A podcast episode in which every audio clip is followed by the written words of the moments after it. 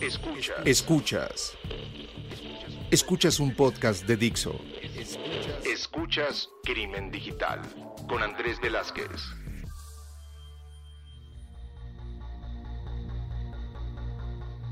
Tal amigos? Bienvenidos a esto que es Crimen Digital, su podcast de cómputo forense, seguridad en Internet, todo lo relacionado con cibercrimen.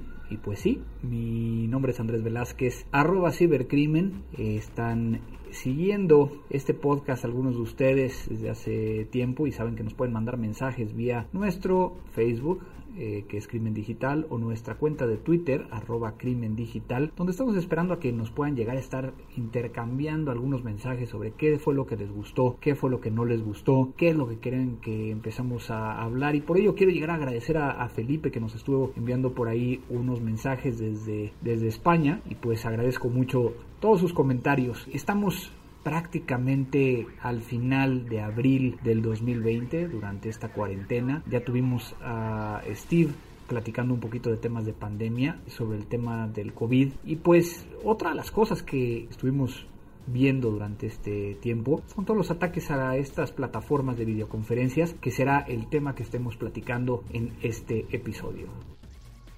Pues yo creo que todo el mundo se enteró que a final de cuentas Zoom, una de las plataformas de videoconferencia, pues se había encontrado que eh, había un nuevo término de un ataque o ciberataque, cual yo no estoy tan de acuerdo, pero ustedes me dirán mejor que, que nadie, que es este tema de Zoom bombing esta situación donde alguien logra acceder a la plataforma de Zoom mientras está llevando a cabo una reunión y eh, debido a, ciertas configuraciones el usuario que no estaba invitado a esa reunión puede llegar a compartir contenido. Eh, lo nos enteramos en un caso de una escuela donde alguien entró y puso contenido pornográfico mientras los alumnos estaban viendo eh, algo de clase. Y es que esto empezó a suceder por diferentes circunstancias porque y es que últimamente he recibido muchas llamadas donde me están preguntando si deberíamos de estar utilizando Zoom o alguna otra plataforma. No se ha oído de tantas vulnerabilidades para otras plataformas, pero quiero tratar de llevarlo como en una explicación clara de lo que por lo menos yo estoy viendo. Por un lado tenemos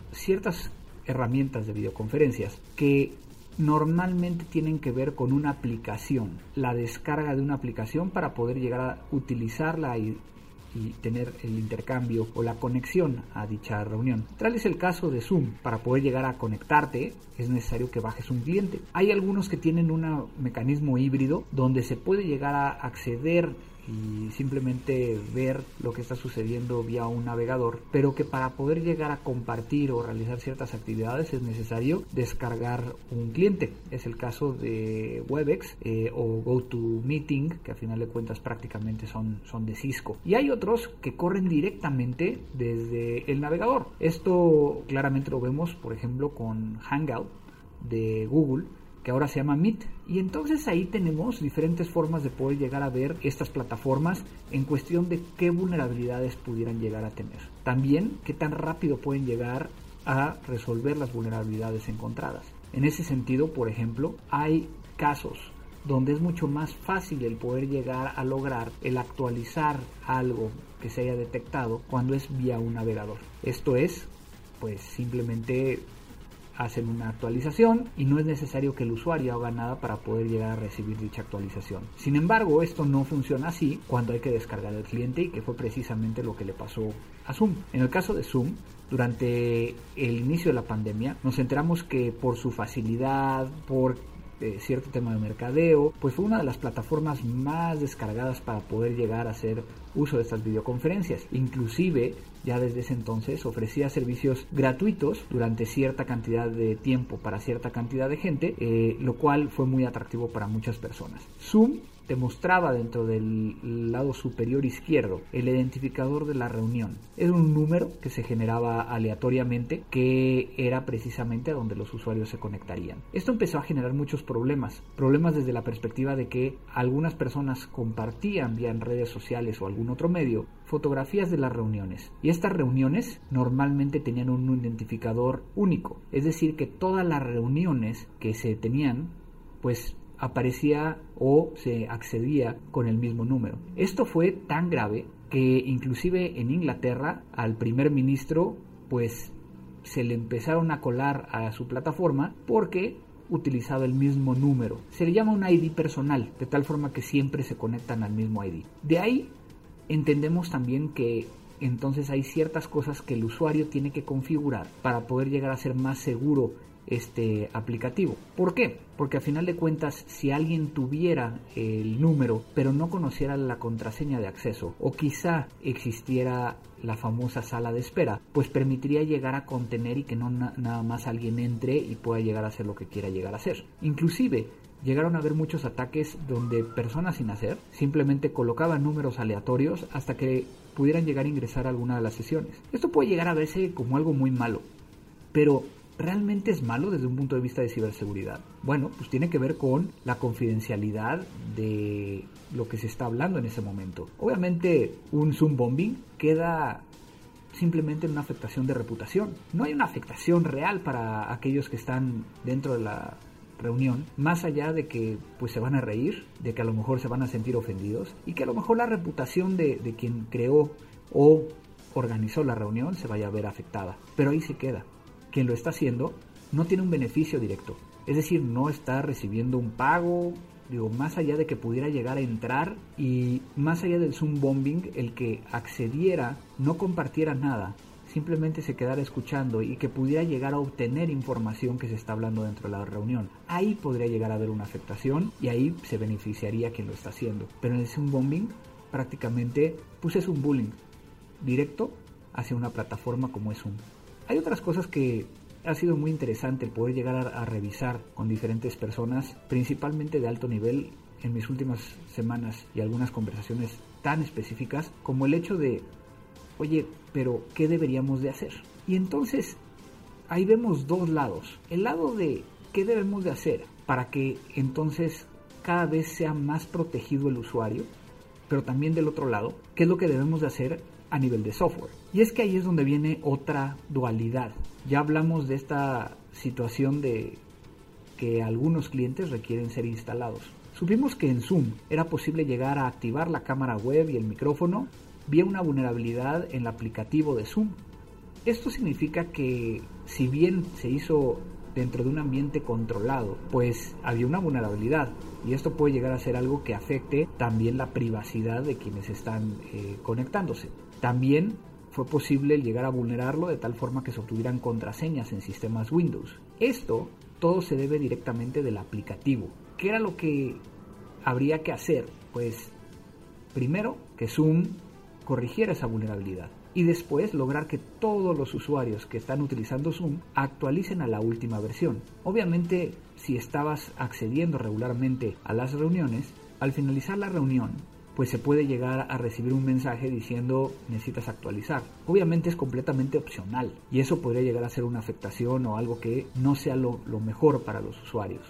Pero por el otro lado, también tenemos la situación de que el cliente pudiera llegar a permitir cosas de terceros. Y es aquí donde viene la parte que creo que es muy importante. ¿Es Zoom realmente malo?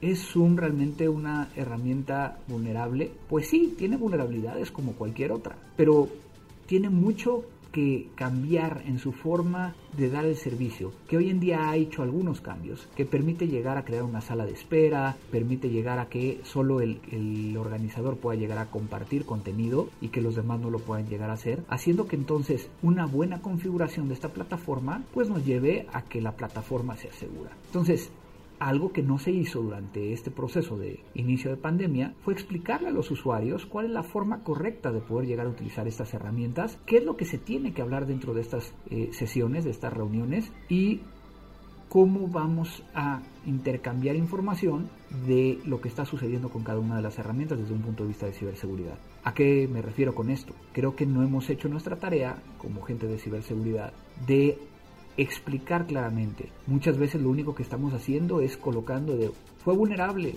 Esta aplicación de Zoom puede llegar a lograr que hagan ciertas cosas. En Citrix también se encontró una vulnerabilidad en Windows. Inclusive Microsoft Teams encontró que era posible llegar a tener acceso a información del Office 365 vía la compartición de un GIF. Todo esto, a final de cuentas, lo único que nos está mostrando es no hay nada completamente seguro y lo sabemos.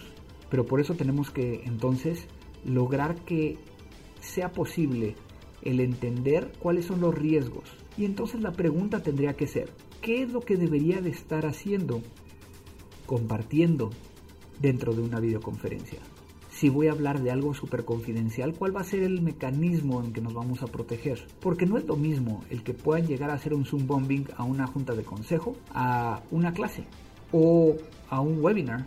De tal forma que entonces ahí es donde tenemos que empezar a decidir. Y no hay herramienta que sea mejor que la otra desde un punto de vista de ciberseguridad, sino que sepan cómo utilizarla y cómo configurarla de tal forma que sea cada vez más segura. Hay plataformas que les permiten llegar a autenticar a los usuarios, es decir, que si son parte de, la organización, aparezca que está validado. Si es alguien de afuera de la organización, lo va a indicar. Así como también podemos llegar a que si no lo tiene, implementar algún mecanismo o un procedimiento, una, algo que nos permita llegar a saber quién está del otro lado. Particularmente algo que se podría llegar a hacer es de que los primeros tres minutos de la conferencia todo el mundo active su cámara para ver quién está del otro lado. Eso permitiría llegar a que aquella persona que entró con el nombre de Andrés Velázquez realmente sea Andrés Velázquez. Creo que no tenemos que apanicar a los usuarios, creo que tenemos que llevarlos a que entiendan que sí, estas vulnerabilidades se van a seguir encontrando. Y se van a seguir encontrando ¿por qué? Porque al final de cuentas cada vez está siendo más utilizado estas plataformas y hay más desconocimiento por parte de los usuarios. En el caso de Zoom, me llama mucho la atención que hayan contratado al ex director de ciberseguridad de Facebook y que algunas personas que trabajan con él son grandes personas dentro de la comunidad de ciberseguridad. Eso indica que no nada más está yéndoles bien a nivel accionario, sino que están dedicando tiempo y recursos en poder llegar a entender que el tema de ciberseguridad es un tema de su negocio y que les permitirá llegar a generar más tranquilidad en la gente que los utiliza. Yo casi no ocupo Zoom, yo ocupo otras herramientas, pero a final de cuentas es muy interesante cómo se ve esto. Espero haberles compartido un poquito de este tema de videoconferencias, pero es muy importante que ustedes me compartan qué es lo que opinan. Escríbanos al Twitter de Crimen Digital, arroba Crimen Digital, o al Facebook, que es Crimen Digital. Recuerden que tenemos nuestra página crimendigital.com donde también pueden llegar a mandarnos mensajes y decirnos que nos están escuchando. Pues esto no fue una entrevista, este fue simplemente una reflexión y espero sus comentarios. Esto fue Crimen Digital.